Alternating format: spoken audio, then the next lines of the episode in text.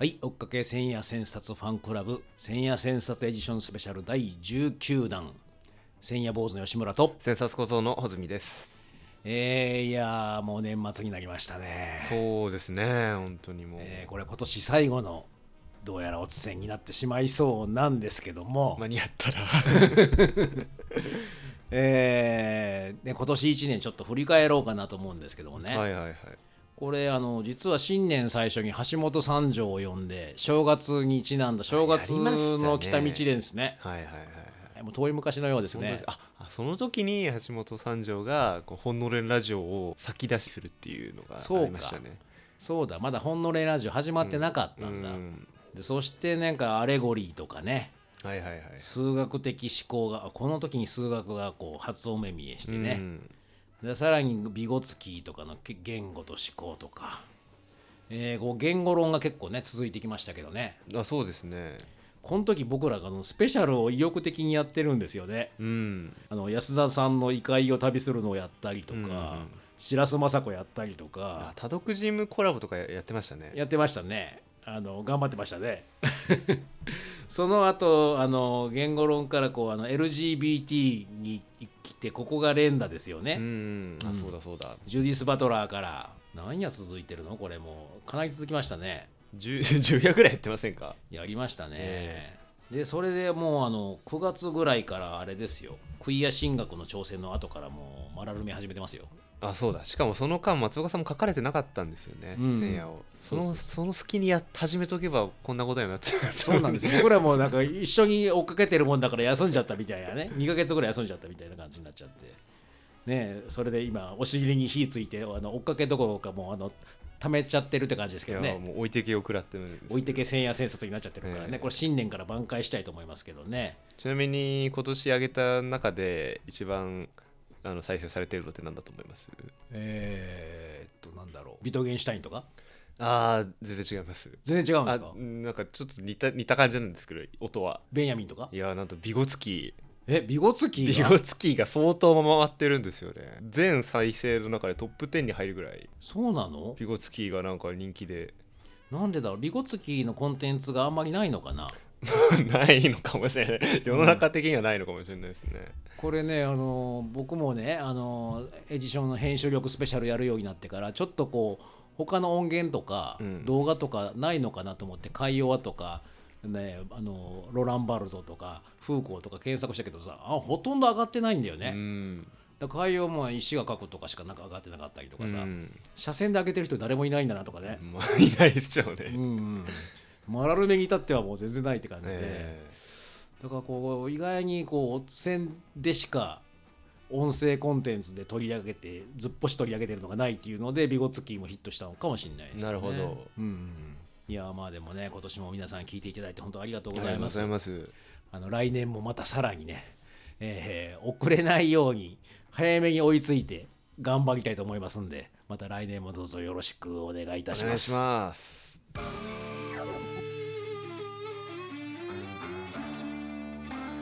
千夜千冊ファンクラブ。はい、えー今回は1566夜米森裕二のアブダクション仮説と発見の論理ですね。編集力エッチーさんアブダクションという魅惑の方法格論。発見も想像もアナロジカルシンキングの中にあると、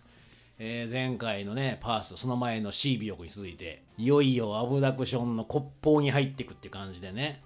このアブダクションはやっぱまあ編集工学のまあ要という感じですよねやっぱり。いやそうですね。アブダクションするために編集工学があると言っても過言ではない、そう。これをしなければ編集工学じゃないっていう感じかもしれませんよね、昔松岡さんがアブダクションって当てがいだよって言われたことがあってね僕ちょっとあの自分の昔の手帳とか見てたら松岡さんがに言ってた2016年ぐらいに言ってくれてたんですよ、あそうか松岡さんアブダクションって当てがいって言ってたんだと思ってたらこの前の竹村塾で竹村さんがですね当て顔っていうね、はいはいはい。松岡さんの言葉に注目されて、でなんか松岡さんあの当て顔なんて言葉皆さん使いますかみたいな若い編集者に、ね、問いかけられてて当て顔ってことが大事なんで今当てがある仕事ばっかりやってんだよと。うん。っていう話をされててそうかとなんかアブダクションってやっぱその当てがないところにまだ分からないところにボンと出すと、っていうところで言われたのかな。そうですね。そのないところに出すっていうのはちょっとキーワードですね。キーワードですね。でそれからあの大沢雅知さんがですね編集宣言を編集学校でやってくれた時にはですねあの信じる力だという言い方をされててね、うん。それもなんかこうハッとさせられるというか、うん。なるほど。なんかこうなんか多分アブダクションってあのさらうさらうとかね誘拐するみたいな意味もあるからなんかその考えに持ってかれちゃうみたいな、うんうんうんそういう意味じゃなんかこう本当にこれに信じ込まされるか信じようと思えるみたいな。って言われるとなるほどなっていう感じもしましてね。だからいろんなアブダクションの言い方があるよなっていうふうには感じましたけどね。そうですね、うん。ちょっと僕らも今回新しい言い方を見出していきたいですね。出るかな、うん、これあの最初にあのビッグデータの話がこの時されてるんですよね、うん。ビッグデータ時代って、まあ、今やもうもはや AI 時代なわけでさらにビッグデータから進んじゃってるんだけども、まあ、今の、まあ、ディープラーニングとか大規模言語とかは、まあ、ほとんどこのビッグデータから来てるわけですよね。えー 3V っていうあのバラエティボリュームベロシティ多様性があって情報の規模がでかくてでそして処理速度も速いっていう、まあ、この時代だよっていうことで、まあ、でもこのこれがでも物語のない、えーデータ解析ばっかりになってんじゃないという。うんだから abductive approach がいるだろうっていう出だしなんですよね。そうですよねコンテンツとか増えに増え続けてますけど、まとめてどういうものなのかっていうのを説明する我々の血肉になるような情報というふうに捉えきれてないというかそうだね。それからあの津田さんと松岡さんの対談のね、まあ、こうこれでも言われてましたけどビッグデータがなかったらどうするのっていう話ですよね。んスモールデータの場合に、まあ、 sparse coding っていうね、えー言葉があの本では出てきましたけどその荒寄りしてくるというそれがまだ AI とかはいできてないよねっていうビッグじゃないと出せないっていう、まあ、その辺もねあのこの最初の出だしと響くもんがあるなっていうふうに思いましたけどね。うん。うん。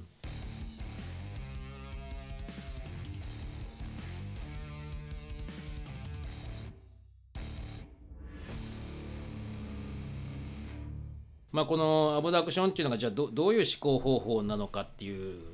ことっていうのは、まあ、パースのね千夜でもおつせんでも紹介しておきましたけれどもまあでもこの松岡さんもですねこのアブダクションの骨法がなんかまだ皆さんつかめてないんじゃないかっていうので改めてアブダクション書かれたっていう一夜でしたね。とりわけパースがアブダクションという方法こそは新しいアイディア観念を導く唯一の論理的操作であるとみなしたというとこでねこれもあの編集力の前工場ともね重なるんですけど編集力自体がこう未生の模様をね編んでいくという前工場がありましたけど、つまりなんか新しいアイデアじゃないとダメなんですよね。うん。だから編集はそこを目指しているっていうことでまさにアブダクションなければ編集じゃないといういうことだろうと思うんですけどね、まあ、機能は一つの値を決めるに過ぎず、えー演疫は全くの仮説の当然の帰結を生むだけであるということで、まあ、この前のパースの時にも機能と演疫のね話はしました。でまあこのパースはですねあの何ですかねその直感っていうものはない非仲介的な直感はないんだよと直感は何かしら媒介的で編集的なプロセスを持ってるんだよと。うんっていう話ですよね。でまあもともとアブダクションっていうのはアナロジカルシンキングということなんですけども、まあ、アブダクションは機能法の途中から発展してきたと。うんうんでこう事例をどこまでも集めるつまりビッグデータで集めきれないようなものとかもあるでその場合に一旦仮説を設定してその仮説の地平からあたかも戻ってくるように推論を仕上げるという方法ですということで、まあ、あたかも戻ってくるようにというところで、まあ、パースはレトロダクションという言い方もねしたっていうことが、まあ、前夜でも紹介していました、うん。まあ、パースはアブダクションを仮説拡張的推論だとも言ってました。拡張的機能あるいは発見的機能を持つ推論だということで、まあ、このアブダクションこそ編集的機能を持ってると思ってますというふうに松岡さんも書いてくれています、まあ、このアブダクションは我々が直接に観察したこととは違う種類の何者かを推論できるということで機能法だったらその似たものばかりが集まってくるっていうことなんだよね、まあ、これが AI が今やってるっていうことで、うんそうですね、で一般化しちゃうんですよね、うんうん。共通項を探し続けてるからいくから。そうだね。だからあるものとある今あるものと似てるものは出せるんだけど、うん。全く今にはないものっていうのを出すっていうのは難しいわけよね。編集のプロセスでもそのコンパイルってその情報を大量に集めてくれっていうのはまあ必要なんですけど、はい。そればっかりやっているとそのコンパイル地獄に陥っていくというかね。似たものばっかが集まってきて、うん。そこから共通項を探していくとどうしても予定調和的なものになってしまいますなるよね。非常にピースフルな全然決定力のない民主主義的に決まったような感じのものになってしまうっていう、そうだね。だここのやっぱ編集で非常に大事なこのないものですよね。うん。今こうないものここにとは違うものっていうのをどうやって引き込んできたりとか出してくるか仮説的にっていうことなんですよね。直接には観察不可能な何者かを仮説できるという特徴特色があります。と、うん。こうないものさえ推論のプロセスに持ち込むことができるっていう、まあ、ここがすごいよねアブダクションが。本当にすごいところですよね、うん。そのまあ、リープっていう言い方も後ほど出てきますけど、はい。このちょっと全然関係ないところを飛ばして持ってきたものを扱えるようにしていく。そこで一気に場を広げるような、うん。そういう力がアブダクションにあるなというふうに思いまするね、だからソリューションじゃないんですよね。なるほど。だからソリューションじゃなくて本当はアブダクションをみんな練習した方が断然いいはずなんだけど、うんなんかすぐにソリューションに行こうとしちゃうっていうところがね、えーちょっと問題問いの設定が多分違うんだろうとは思うんですけどね。解決するよりも問いを出すようなアプローチですからね、アブダクションむしろ。でまあこれまでの論理学のほとんどが論証の論理学だったと。まあほれほれこの通りだったでしょだからねと言いたい論理学ですよね。まあでもまあ環境判断とか科学実験装置とか薬学、まあ、そういうところには必要は必要なんだと。うんだけども実際仕事を進めるにあたってとか経営自治体個人の成長にとってあるいは芸術や工芸の発展にとっては論証よりも突破や転換の方が大事なんじゃないかということで、まあ、これがアブダクションなんだけど、まあ、この突破っていうことで言うと何ですかねあの、まあ、編集学校の歯では歯の講座でこの突破うん。に行くにはですねカッパ打破走破この3つを松岡さんが言われたことがあったんだよね。3つの歯カッパなんか見破らなきゃいけない。でそして打破なんか今のところ打ち破らなきゃいけない。でそして走り切らなきゃいけない、まあ、これアブダクションですね言ってみれば。うんまあだからこれが必要なんだよっていうことででもその新たな打開や発見に向かうには一旦行き詰まりを辞さない仮説領域に入ってみる必要があるのですっていうことでここで出てきたこの行き詰まりっていうね。デッドロック。ここに一旦行かなここまで行かなきゃいけないっていうところがあの面白いところかなと思うんです。まずアブダクションで大事なところっていうのは、うん。これはあるかなと思うんですよね。そそうですよね。常になんかで喋ってるようなものでも、はい。例えばこう話にちょっと詰まっちゃうなっていう時とかあるじゃないですか、もうちょっとなんか連想が動かなくなっちゃったなみたいな、うん。そういう時に一体こうどういう全く別のものを持ち込めるかっていうところにこうアブダクションの突破力が含まれてるなというふうにも思います。そうだね。これ余談っぽいんだけど、ええ。穂積君と話でさ「はいあありがとうございました」とかって終わってさ、ええ。その後クールダウンとかしてる時にさなんかやたらいいこと思いついちゃったみたいな時あるよね。ありますね。それで、それをそこでまた回し直して、言い直したりする時もあるぐらいで。そうそうそう。しまったのさっき言えばよかったねみたいなね、うん。こともあったりもしますけど。まあこれでもなんで行き詰まるのかって行き詰まるだけの理由があるんですよね。だからそこを考える必要がこう出てくる。だから行き詰まると考えるっていうトリガーが引かれるっていうところがあるんじゃないかなと思うんだよね。行き詰まりってそのやっぱりあるもので完結した行き着いたところだと思うんですよね。そうだね。自分が今手にしている情報の中では結論に至ったものというか、そう。思考の道筋を通っていくとさ、うん。それ以上先に行けなくなるところだもんね、うん。うん。まあ行き詰まりを打破するためのアバイラブルな論理の使いようを行き先を変えた領域の中で提示するのだと。言ってますけどつまりなんか行き詰まった時っていうのは血をじ広げる必要があるんじゃない、まあ、編集学校では地図って言うんだけどその今のこう、うん。課題のこれが課題だと思ってソリューションで言ってた字がその字じゃない。えそうするとその字をちょっと拡張する必要があるのかなって思うんだよね。この操作がまず1個目で僕はいるかなって思うんだけどね。ー。なるほど。おそらくソリューション型ってえいくつもの課題を見ようとするんじゃない、えこれ A の課題 B の課題 C の課題 D の課題。でもそれがおそらくその ABCDE を全部含めた字っていうのがあるはずで、うん。まあ、もちろんその全部じゃなくてもいいかもしれない。3つぐらいかもしれない。5つのうち。でもそれを少し拡張してみた時に突破できるもんっていうのが見えてくると思うんだよね。だからその操作が僕は1個いるかなと思うんですね、うん。だから企業のビジネスやってる人とかはおそらく、えー自分のビジネスの領域がまずあるよね、うん。既存の、うん。でそこで考えちゃう。でそれから今のきあの組織のありようみたいなのを考えちゃう。それを果たしてこの組織の形態この部署と部署じゃなくてもいいんじゃない？もうちょい広げてみる。もしくはその企業のビジネス領域ここじゃなくてもいいんじゃない？でそれも広げてみる。うん。でさらになんならえ企業じゃなくてもいいんじゃない？っていうふうに広げてみる。ってなってくると新たなアブダクションが生まれる可能性って俺はあると思うんだよね。あそれはすごくありますね、うん。なんか単純なコンセプトワーク一つとっても、うん。例えば関門の目のタイトルを決めますっていうような話をとってもまあある要一つの要件からスタートすると非常にこう突破力のないものになっていきますよね、はい。でも例えばじゃあ今の松岡さんの状況とか編集学校が差し掛かっている視点とか、あるいは世の中的な世界状況とかいろいろパラメータを増やしていいけばいくほどより貫通力のあるものになっていくんじゃないかなっていうのはもう実感としてもありますよね。あるね、うんこうだから編集は予見から生まれるっていうのをねあの6つの編集ディレクションでも言ってるんだけどもその予見の取り方がやっぱり広げる必要があるってことなんだよねまず1個目ね、その予見が狭くなっちゃっているとやっぱり相当歪小化したようなプランしか出てこないっていうことかなと思います、えーパースはですね驚くべき事実 C は我々に疑念と探求を引き起こすトリガーなのであってそこには大抵説明仮説 H が伴うはずだと考えたと、えー言ってますね。でまあ、あの我々は普段あまりにもたくさんの霊障の羅列と蔓延した平均的判断にとらわれがちだと。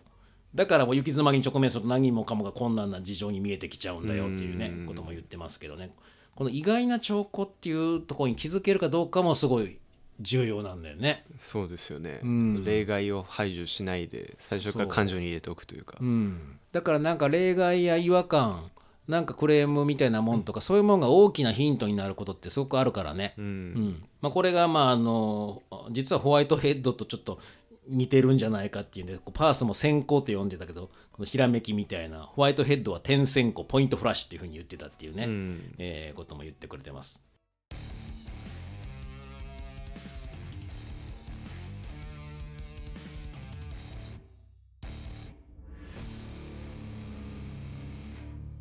まあ、このでもアブダクションが今回の千夜ではですね松岡さんが非常に何段階にとかにも分けて、えー非常に丁寧に解説してくれてるんだよね。パースは発見的で探求的なアブダクション abductive approach が3段階になって進むとみなした。まあ、これがまあい一般的な進み方をまず3段階で分けてくれてます。フェーズ1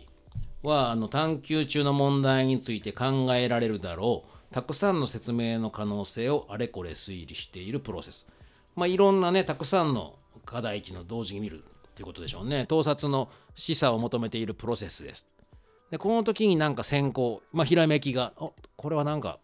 いいかもなみたいなことがいくつかの問題を見てるうちに見つかってくる。うんこれが仮説の入り口だよということなんだよね。で第2フェーズ、フェーズ2は、この思い浮かんだ諸々の仮説のドラフトの中から、その問題の打開にふさわしいドラフト仮説を選び出しますと。まあこれ打破ですね。なるほどでこれはレリバントな、まあ、妥当性が高いドラフトから選んだアブダクティブな仮説、まあ、これがいけそうかなっていうのを選ぶわけですよね。何がレレリバントであるかはデータからのヒントや感もありますがいろいろ当てはめて確認してみればいい。でこれ適用すると推論がぐっと加速すると感じられるならそれがレリバントな仮説です。まあ、だから当てはめてみていろいろやってみてあこれはこうなってこうなるとうまくいきそうだなとかこれはなんかそれぞれなんかいろんな人も乗りそうだなとか、うん、可能性が広がりそうだな、そうですね。そこを感じるってことですね。フェーズ3、第3フェーズでは、この仮説に基づいた分析的推論や演繹的推論がゴールを目指して走ると。いつまでも仮説にとどまってんじゃないと。でも仮説やったら今度は確信して次に進むんだということですね。あ確信が出てきました。そうここで信じるっていうことで、ここでおこれでいけるっていう、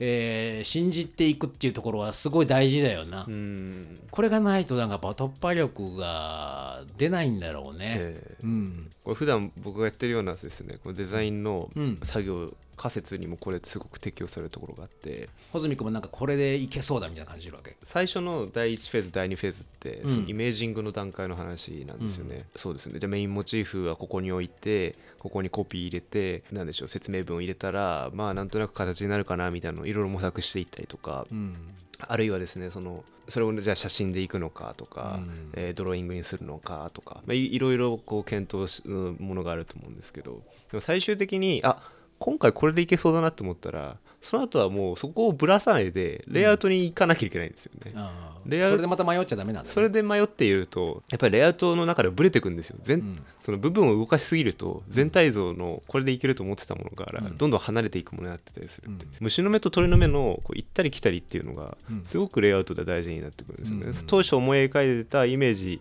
を崩さないようにとかそれそれが全体像として意識認識できるものになっているのだから、うん。そこは崩さないでかつその部分としてはイメージの段階で組み上がらなかったものを詰めていくっていうのが必要で、うんえそこが変わる変わるできてないと結局全体として何が意図なのか分からなかったりむしろ全体感はあるんだけどすげえバクッとしてたりっていう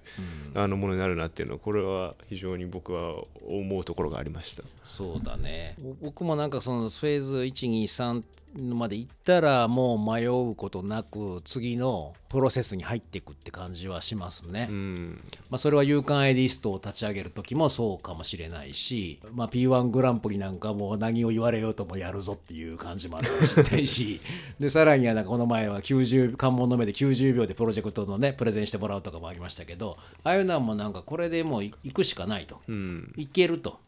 いうふうなどっかで確信見えたもんってやっぱありますね。で見通しを立てるっていう感じですよね、本当そうですね。に身身を通していくというか。そうなんです。これはこうなってこうなってこうなるっていうふうに通すっていうのがやっぱりこう見えてないと確信までいかないもんね。うんでまあこういったドラフト先行型の仮説を使った発見的な進め方でこうフェーズが進んでいくよということを、えー紹介してくれてます。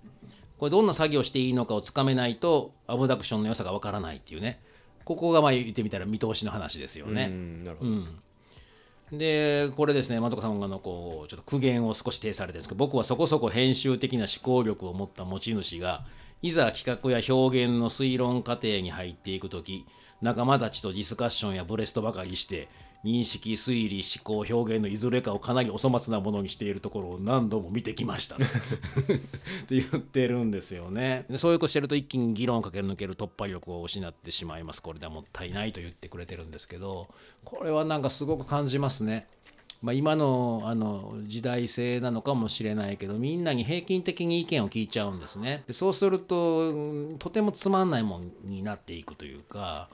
えー結局何だったのか分かんない。いろんな人の意見聞いて、まあいろんな意見がございますねみたいな話になっちゃって。これはちょっと本当注意しないと陥りがちなところだと思いますね。なんでしょうね。字が広がらないような意見に耳を傾けてはいけないということでもあると思うんです、ね、そうですね。そうそうそう。そこのつまりは判断松岡さんが例えばですねあの編集学校の振り返りとかスタッフの振り返りとかさせたりとかメッセージとかコメントを求めた時とかにもそういうふうにこう拡張しないようなもんであったりとか先に進んでないようなもんとか自分に戻ってきてるようなもんとかすぐにダメ出しますもんからね。うんいやそれダメだからとかもうつまんないとかやややり直しとかなるんでそこはもう本当にこのアブダクションの骨法にも重なるようなディレクションなのかなっていう気がしますね。確かにその場に返してないっていうものはすぐ排除されますから、ねそうですね。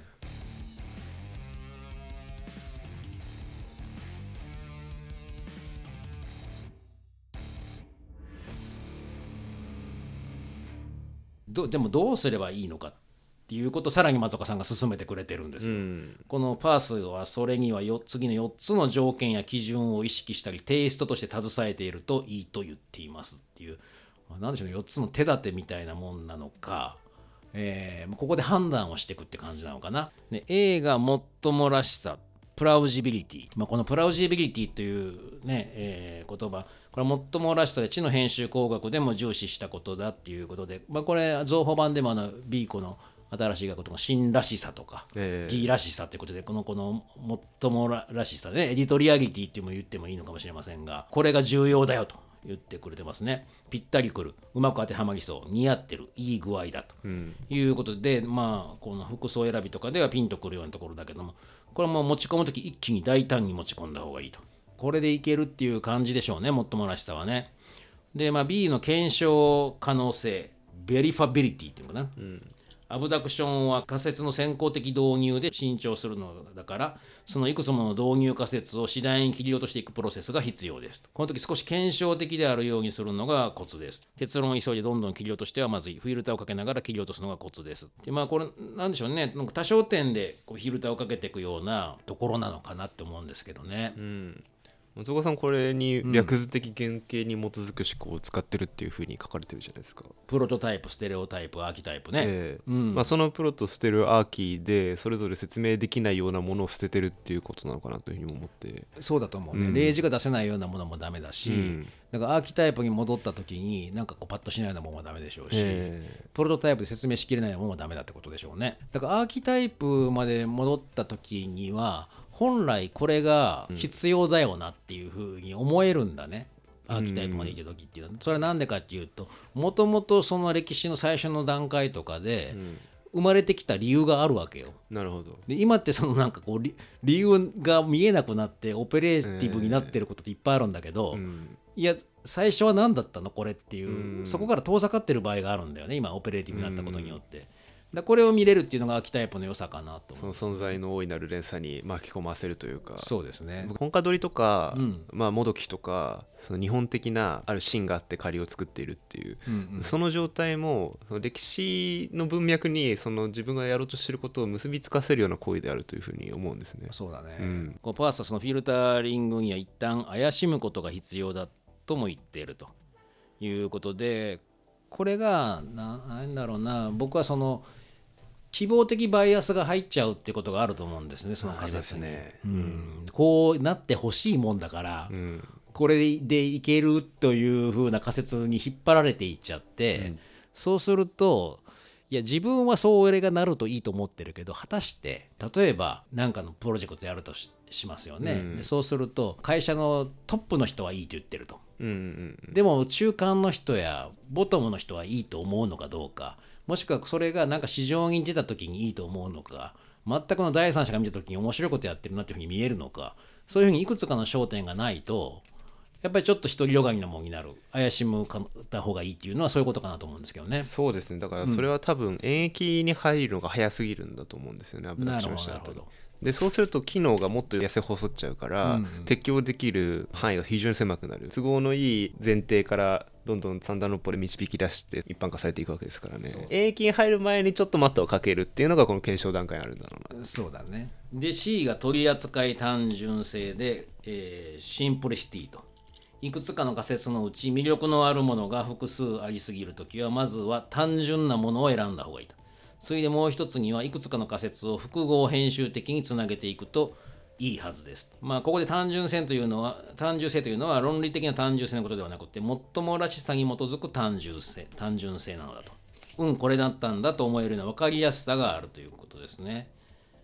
まあそうするとこのあたかも別のところのマッピングレイヤーが重なって下に置いておいた地形やプロジェクトストリームがはっきり浮かび上がって見えてくるというようなそんな感じが起こるよと。うんこれはなんかねいいですね。こうなんかこうあるこう少しシンプル化モデル化できるっていう感じなのかな。そうですね。これは僕は見立てだなというふうには思ってあなるほどいてこれは何かの見立てとして使えるかっていうのって、まあ、吉野さんモデルとおっしゃってくださいました、一つの塊としてそれをパッと取れる、うん。でしかもそれが別のものに転用することもできるっていうその状態って非常にこう編集的にも動かしやすいものだし認識もしやすいっていうふうに思いました、ね。有意識のね論論論理もあのあのこの前もこれまでも言ったことあると思うけど「周陰湯」っていう最後に「湯」がの例えがもあるんだよね。なるほど。なんかやっぱり例えられないようなもんっていうのは非常にどうなのかっていうことだよね。これは結局た単取り今穂積君が見立てって言ってくれたけども取り扱い単純なものに見立てるとひとまとめにできるもんね。こうパッと言えるというか、まあ、そのイメージが伝えられるっていうのもあるよね。うん、うんで D が思考の経済性ということでエコノミーということですね。まあ、ここでいう経済性とは思考上の経済力のことでエルンスト・マッハの運動知覚論やマイケル・ポランギの発見的論理が重視したこととほぼ同じだと、えー思考力をどのくらい節約して効率を上げられるかということです。まあ、節約というのは省力化というよりも複合思考のループを最小の複合性にするということです。っていうふうに言ってますね。まあ、こう複合的視点を持つことでより思考の経済に向かっていくっていうね、えーことなんだろうと思うんですけども、うん。僕はそのちょっと抽象度を上げるというかね、まあ、字を総合化するみたいなねそんな感じにも近いのかな。字を総合化？うんそうそう。いくつかさっき ABCD があった時に少しそれをこうまとめてみる。そうするとさ A も B も C も D も E も考えなきゃいけなかったもんを一つに総合化して突き抜けるようなもんを考えるって少し経済化が進むじゃない、うん。それはしかもなおかつ複合的にしてるよね。っていうところが僕はあるかなと思うんだけどね。なるほど。うん、僕はこれは、まあ、ミニマリズムでは全然ないなというふうにはまず思いましたね。そうじゃないんだよね。エッセンシャリズムでもないし、うんどちらかというとその好きに近いというか津田さんのとの対談本の中ではい、拘束条件の話だったと思いますけれどもね、は最小のエネルギーで最大の情報量を作るっていうことを拘束条件としてコンピューターにシミュレートさせると、まあ、意識に近いようなものが生まれるというようなことああそうだをおっしゃっていたと思うんですよ、うん。なんかそういうニュアンスに非常に近いのかなというふうに思いました。うんうん、確かに。そういうふうにこうあのプログラムしておくとこう自律的に進むみたいな感じでもあったよね。自己組織が進むようなね。え、うん、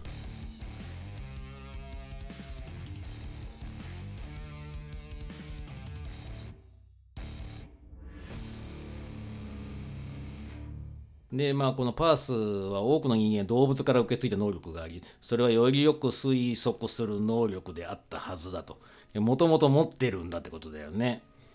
で、まあ、このアブダクションはその生き物たちが持っている自然的本能をうまく活用するもんででもこれは最初から本能的じゃなくて推論がかなり佳境に入ってから本能を使うんですねと。これは優れたアスリートやアーティストたちがやっていることでしょうというふうにあの言ってくれてますね。このアブダクションがうまくいってると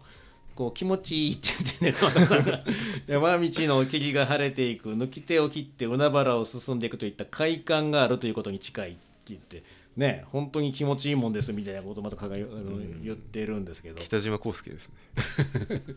なんかあの大沢さんも知の編集工学の最後になんか編集工学は性愛の官能に近いとか言ってくれてましたけど、うんなんかこうあこれだっていうなんかこうフィットやマッチングじゃないけどもそれを超えたもんが見つかるって感じだもんな。でもなんかその快感教育ってうん。ちょっと必要だなというふうに思ってるんですよ。はいはいはい。その快感を知らないで生きてきた人って快感がわからないじゃないですか。すげえ単純なこと言っちゃいましたけど。そういうそういうそれなそうなのかね。なんかその快感を感じてないのかね。どうなんだろうね。いやだからそわほこれこれ本当にすげえなとか、うんもう俺じゃ手に負えねえぜみたいなうん。ものを見ないとなんか人間ってそこまでいけるんだっていうようななんでしょうその驚きと感動みたいなものがうん分からなくてすごく自分のやれることを制限してしまうような感じが僕はすごくああるあるんですよね。なるほど。うん常にやっぱりそういうあのここここれのすごいというような外的刺激がもう必要だってことかな？えうんその自分の中で常に欲望を煮えたぎらせられるようなその発燃期間があまりこう整っていないのかもしれないんですけど。うん、いやどうかわかんないけどさ、ううんんそれはでもあの確かにあのなんだろうかあのそういう美術とか小説とか、えー映画とかそういう外のアートとかもあるしまああとは僕その対話するような相手うん、あそうですね、うんそれもありますね。それも結構大いに僕はあるね。でそれがこう退屈化しちゃうとか陳腐化してるような感じだとやっぱ落ちていくのはあるよねやっぱ。うんうんカルノエンジンじゃないですけど、ん。間にこそエンジンがあると思うんですよね。あそうだね。でもなんかエボケートするおし合うような状態っていうのを作んなきゃいけないしまあなかなかもし相手が出さなかった場合とかでもこっちがなんかエボケートするようなもんを持ち出さないとダメだろうね。うん、そうそうすることによって相相手から引き出されてくる場合もあるからね、うん、うん。まあ松岡さんずっとそれやってくれてるわけだからねいやそうですよ。そうなんだよ。だからなんか、うん。さっきのアーキタイプの話ともちょっとつながると思うんですけどその歴史に接続する行為って、うん。これ非常にこのなんていうんですかエボケートさせてくることでもあると思うんですね、その孤軍奮闘せざるを得ない状況の時って例えば周りがもううまい交わし合いができないような状況にある時って僕らが対話すべき相手ってその歴史そのものだと思うんですよ、うんうんうん例えば光悦と対話するとかジャコメッティと対話するとか。素晴らしい。いやいや何言ってるんですか。でもそれって必要じゃないですか。いやそうだね。うん、ブッダと対話するとか、うん。まあ、あらゆる仏教徒はそれをやってると思いますけどね、でもそうそうすることによってこう自分が活性化されてくるっていうのは、仏はあそこまでいけたんだっていううん。のにこの自分がこのモチベートされることすごくあるんじゃないかなというふうに思うんですけど、あるだろうね。そこがこう読書とかの醍醐味でもうん。あるよね、うん。まあ、ちょっとアブダクションから離れちゃいましたけど、はいはい。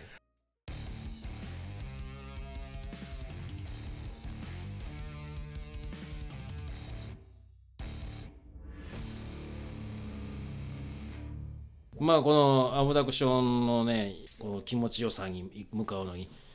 まあなんかまたね松岡さんが3つぐらいやり方にたけとく必要があるよってことで挙げてくれてるんですよね。まあ、これ編集工学の思考や表現のプロセスの実感にもぴったり合致するもんですよということで、まあ、1つ目がですね編集的な施策や仕事をしたいなら全ての試みをアブダクション演繹機能の順にやってみることだと。いうことなんですよ ADI ADI 僕はずっとこの子覚えるのに味の素で覚えてます。味の素。ADI ですよ ADI なるほど。はいはい。これこの順番にいかなきゃいけないってことね、でなんかこうこれはまあ与えられた問題があると、まあ、最初に、まあ、驚くべき事実 C にはできるだけ早く注目すると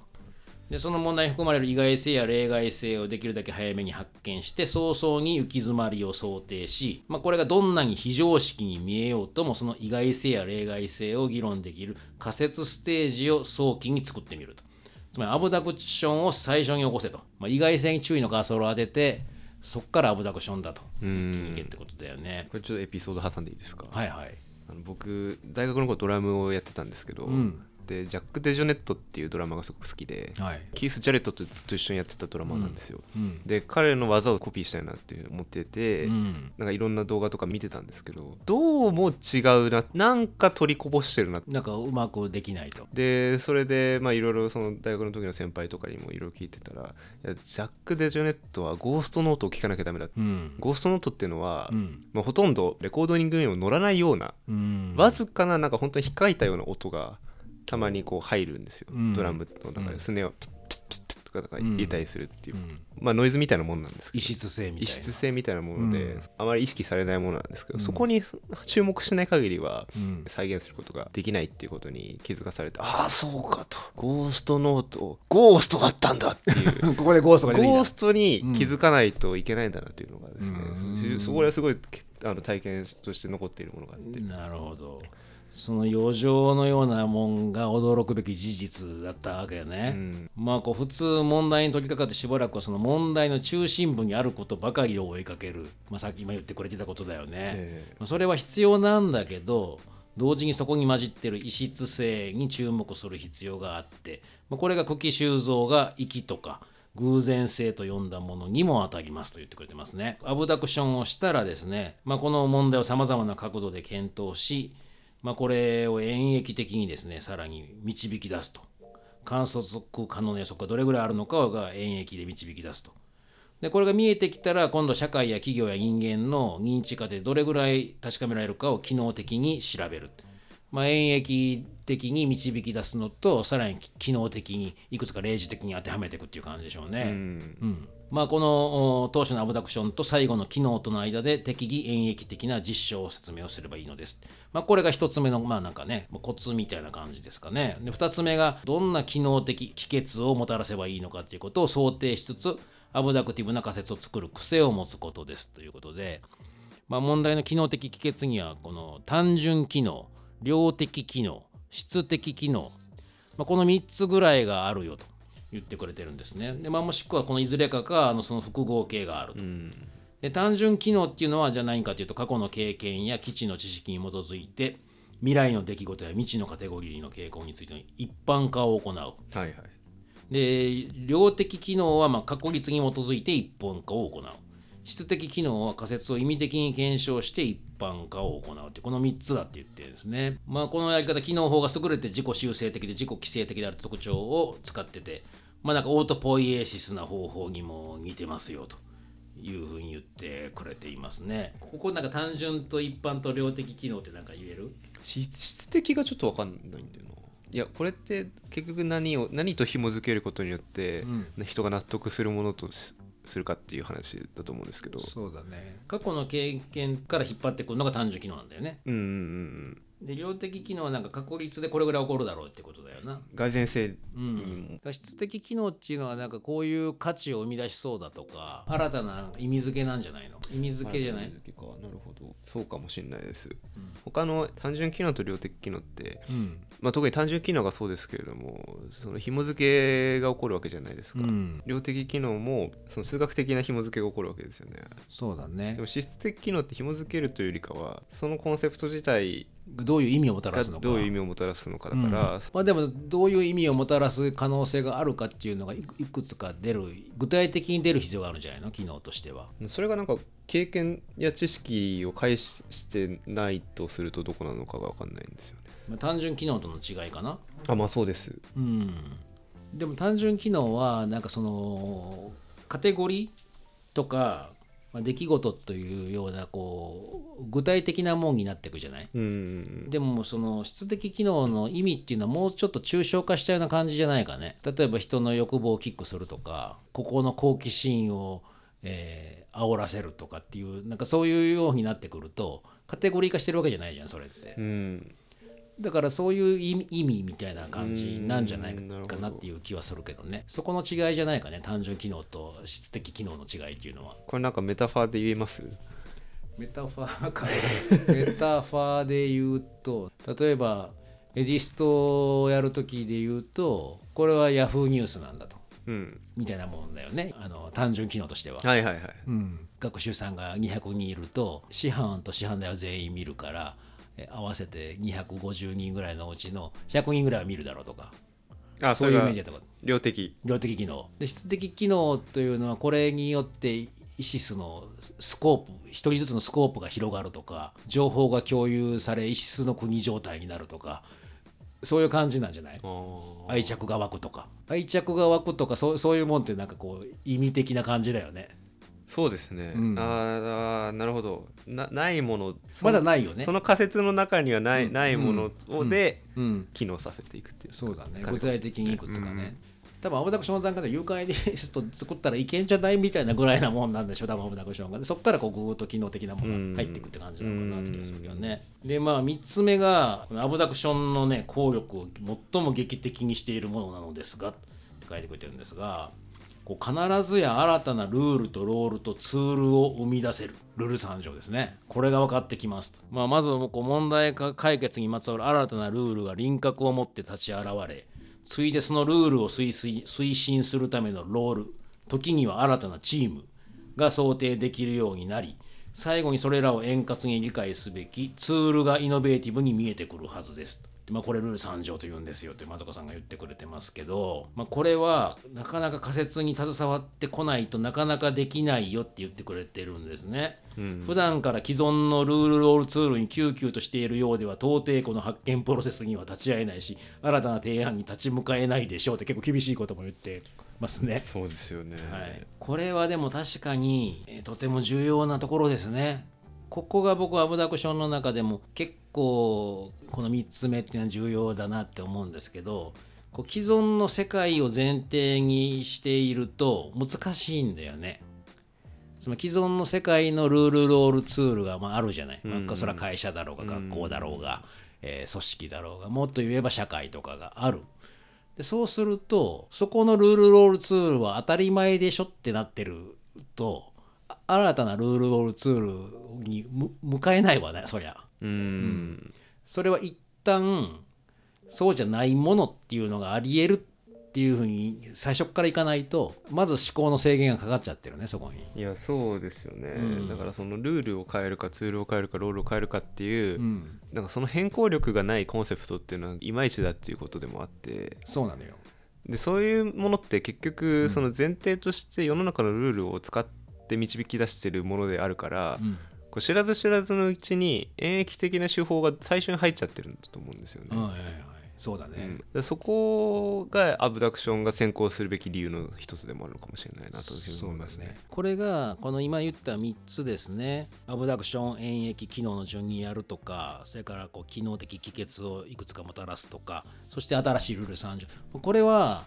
まあコツみたいなもんだからこうおそらくですね3つのさっき最初に一番最初に言ったのが3つのフェーズの進み方でしたアブダクションの。うんでそれから次がこう、まあ、4つはこうなんかチェック基準みたいな感じだよねアブダクションの。でそしてこれはこの3つのフェーズとか4つのチェックをくぐりながら何回も繰り返すことによって身につけていくもんって感じなんじゃないかね。うんだんだん習得していけるここがアブダクションがに習熟してくるようになるっていうところなのかなって思います。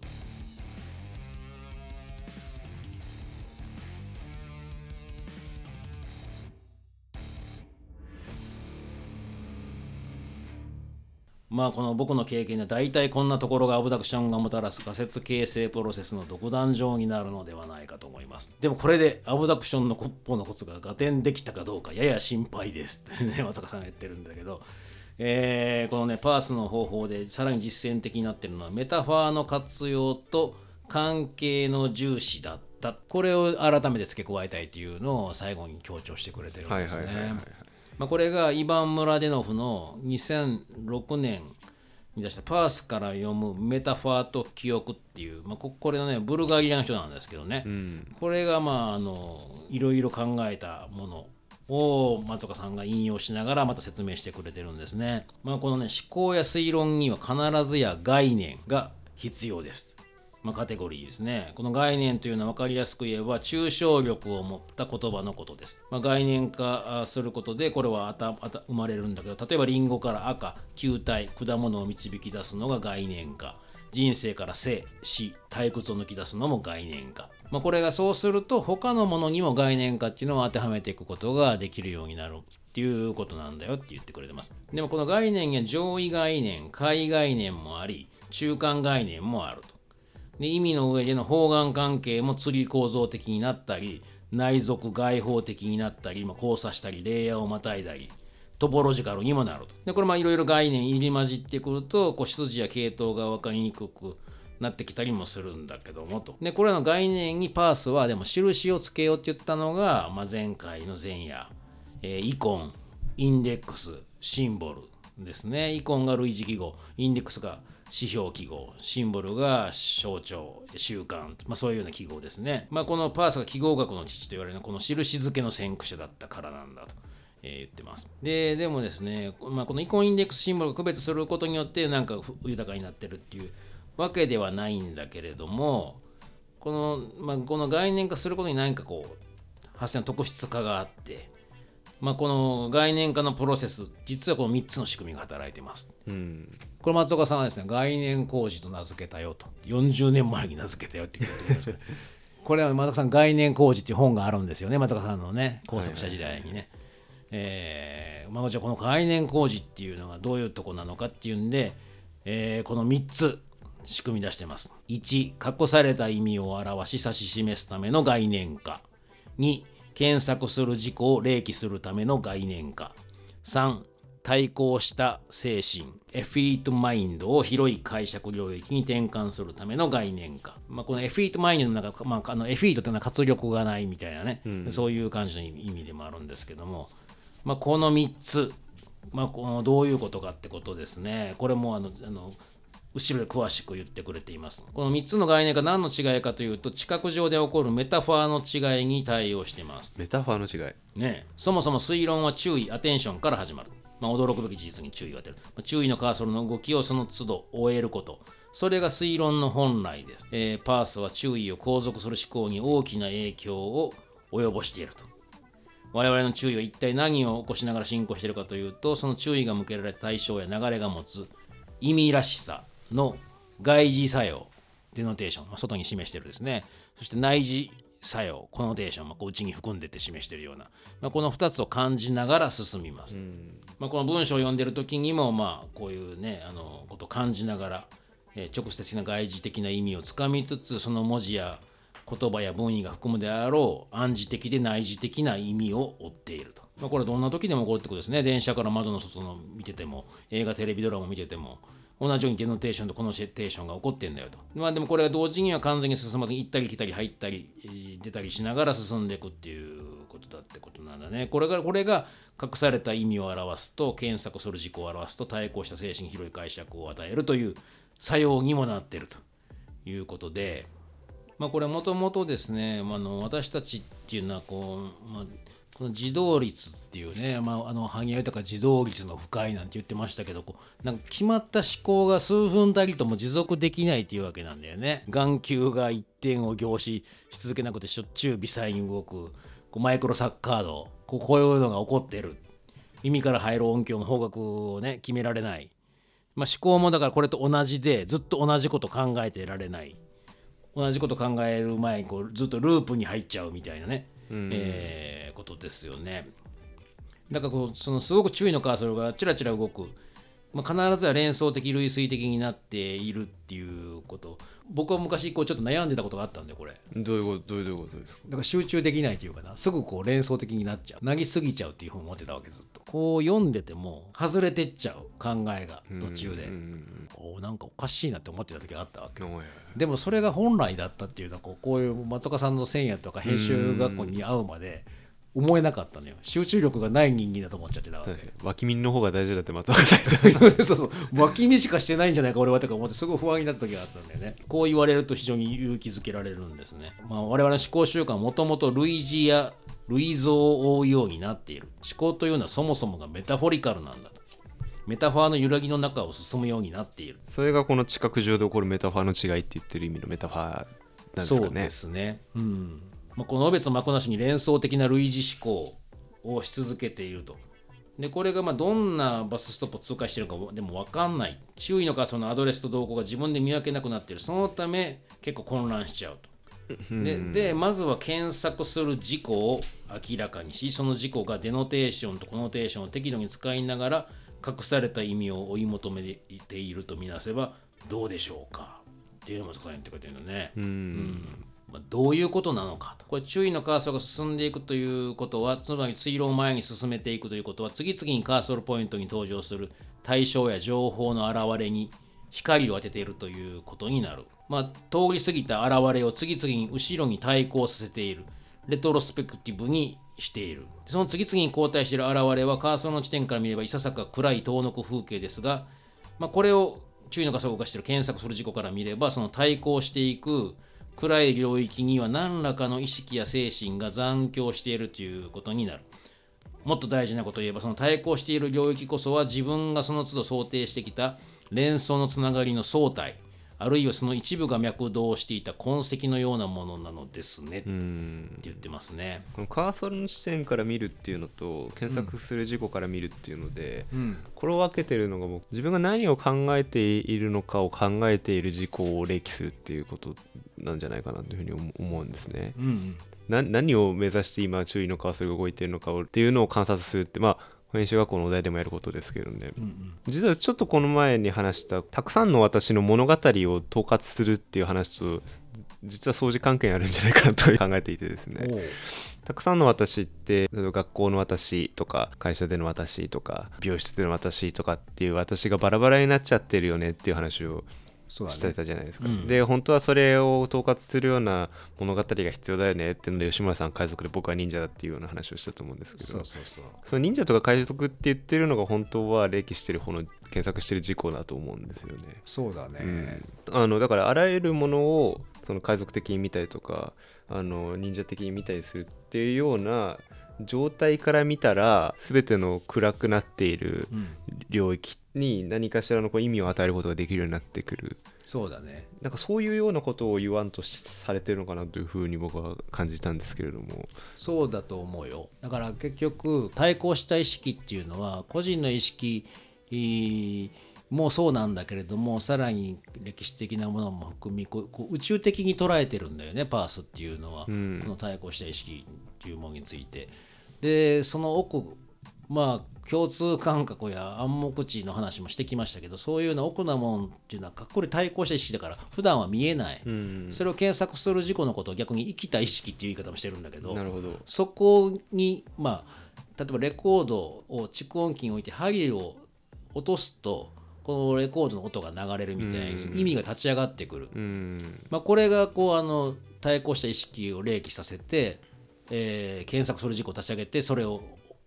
励起させるとうん。言ってるんだけど今穂積君が言ってくれたみたいに僕がこうエスペラナナチャな海賊だというふうに自分を思っていないとそういうふうに見えないんですよね。その対抗した意識っていうのは。そこで検索する事故、まあ普段からそういうふうに見るかどうかっていうよってそれは江戸時代の私塾であったりとか、えーそれはホワイトヘッドの哲学であったりとかもなんかそういうものに見えてくるわけですよねやっぱそれが日常生活でもそうかもしれないしなんならこうえー普段の仕事のプロジェクトとかそういうのとかでもそのように見えるこういうことが、まあ、穂積君の言ってくれたその検索する事故っていうのを見立てて立ち上げるっていうのは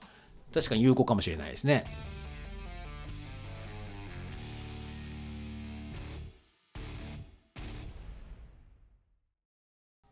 このでも対抗した精神っていうのはねこうせあのこの、えームラデノフの本でもね説明が不十分になるっていう印象を持つだろうと。うんでこれはなぜかというとパース自身も声にしたことではないんだけど結果的に集合的な心に影響を及ぼすものなんだけれどもその源がわからないから詳しい説明ができないって言ってんだよだから何かしらその対抗した精神とはこれですって定義づけが非常にしにくいんだって言ってんでね。うーん。剣と名の名の部そう分ですもんねそうそうこん。な言い方もしれない生物界と無生物界を媒介する段階として対抗した精神という新しく定式化された現象を定義することにしようとか言ってたりとかねあのマーク・フィッシャーってうん自殺しちゃった、ん。イギリスの批評家がいましたけど、彼が有罪論っていううん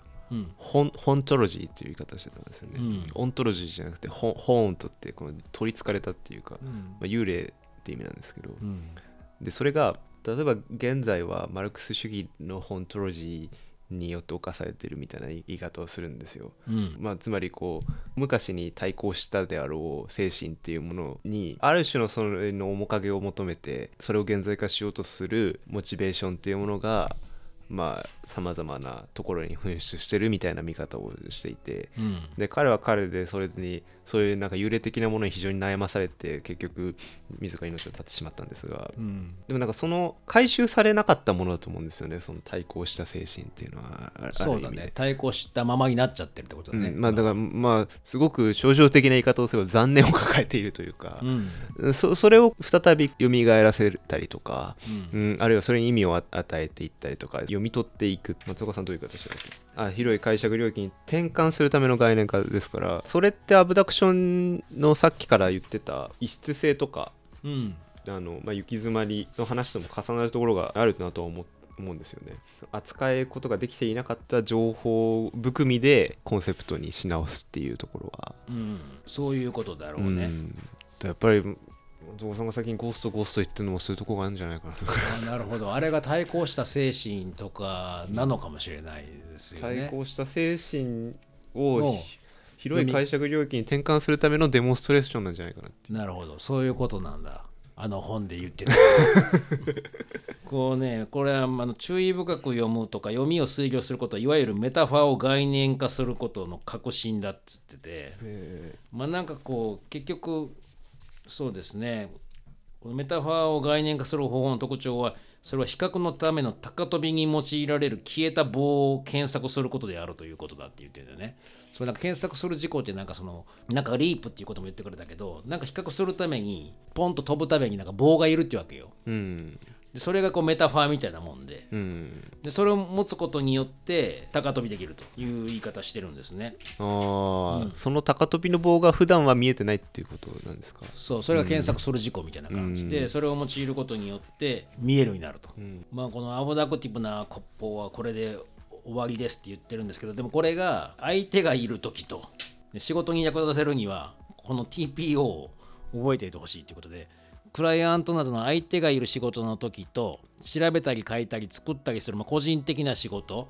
この2つの関わり方がアブダクティブに関わる関わり方が違うよって言ってるんですね、はいはい松川さんが。はいはいはい。で相手にアブダクティブとなるときは先方に対して仮説を共有させることが絶筆だと、絶筆の骨法だと言っててこれもっともらしさ検証可能性取り扱い単純性思考の経済性を相手と一緒に共有するって言ってますね、うん。そうしないとこいつ何やってんだって思われちゃいますもんね。だから先走りしすぎちゃダメなんだね、だからちょっと一緒に共有しながらそこにお互いに発見していくようなプロセスに入っていくってことだよな。で今度は自分にアブダクティブになるのはこの、えー自分で隠された意味を表すと検索する事項を例記すると対抗した精神に広い解釈を与えるを実験し続けることが必要ですと言ってますね。まあ、でもこれは読書にやって実感できるのがいいだろうなということで、まあ、どんなテキストも大きく言えば導き出すと振り落とすというね2つの editing フィルターで作られていて著者は大体大体それのことをやっていると。テキストライティングをしていますと。でこの道著者がどういうふうに導き出しと振り落としをやっているかっていうことに読み手のアブダクションを出入りさせる、まあ、こういう訓練をした方がいいよっていうのを、えー松岡さんが進めてます。まあ、これはなんか自分が気に入ったね作家とかでぜぜひやってみるといいんだっていうこともね言われてましたけどまあなんか読みながら何が導き出して何が不要としてるのか。その上でどういうふうに束ねているのかと。っていうことをまあエクササイズしていくといいんだねっていうことですね。これはもうバルトが SZ でやったことですかね。そうだね。バルトもこうね、えーそこに注釈つけながらやっていってますよね。これでもなんかこうあのどんな著者でもいいって松岡さん言われてましたけどね。例えば小沢さんの本でもいいし、今子さんの本でもいいけど。それの中のど何が彼らを導き出す流れにしてそして振り落とす流れにしたのか何を書かなかったのか何をじゃあここをさらに引っ張ったのかっていうのを見た方がいいというのは言われてましたね。吉村さんだ誰でやってるんですか？やりやすいかなって思うのはやっぱり大沢さんとかの方がやりやすいかなって僕は感じるんだけどね。なんか癖があるんですか？やっぱ大沢さんのなんかこう話の文章の流れっていう特徴があるように見えていて、あこっちの流れにほ引っ張ってったなっていうのがやっぱ分かりやすい、うん。うん、そんな気はしてますね。なるほど。うん、あこっちは行かなかったんだなとかっていうのがこうなんか見える。え穂積子なんかあるの？その辺は。まあでも最近なんあのジジェクを異常に読んでるので。あジジェクすごい読んでるらしい。まだちょっと早くお伝えをしたいとうずうずしてるかもいやしれないけど。ジジェクでその検索する事項を例記できるほどに至ってないのかもしれないですけどね、あまたこの話をここに挟んできたのねみたいなのはありますよね、うん。うん。それであ今回はここは飛ばしてこっちに行くんだみたいなうん。そのドライブの仕方というか、うん、それを挟まないとドライブしないっていうのもあるもんね。うんああそそのドライブでもあるんですけど、うん本当にそのドライジジェクのドライブのあ運転の道運筋、ね、転の道筋を助手席に乗ってるような感じ、なるほど。あ今日コンビニ寄らないんだみたいななるほどね。まあ、相手にのある仕事のためのエクササイズは普段のルーチンワークでのコミュニケーションを鍛える。仲間同士会議での発言、チーム内での注文と制作などをできる限りの仮説部分と実証部分を分けておく。僕は小さな仕事をしているときに自分なりのアブダクティブモデルを何度も作って確認し、それがやや大きな仕事になったとき、えーそこに大抵の複数の相手が登場するのですが、そのモデルの拡張を試すというふうにしてきたと。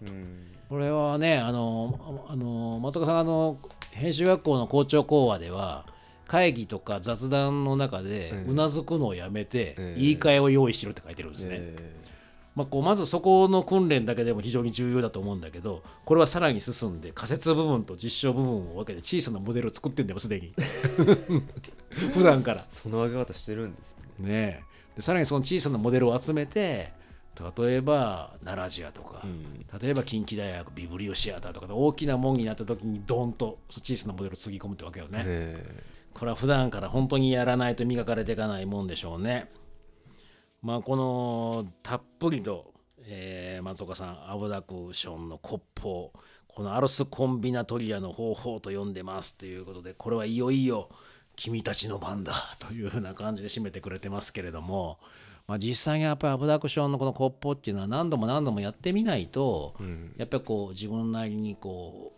コツも掴んでこれないし腑にも落ちないっていうところでしょうね。でもその時にあのこうルールを救急しないとか行き詰まりに行った時に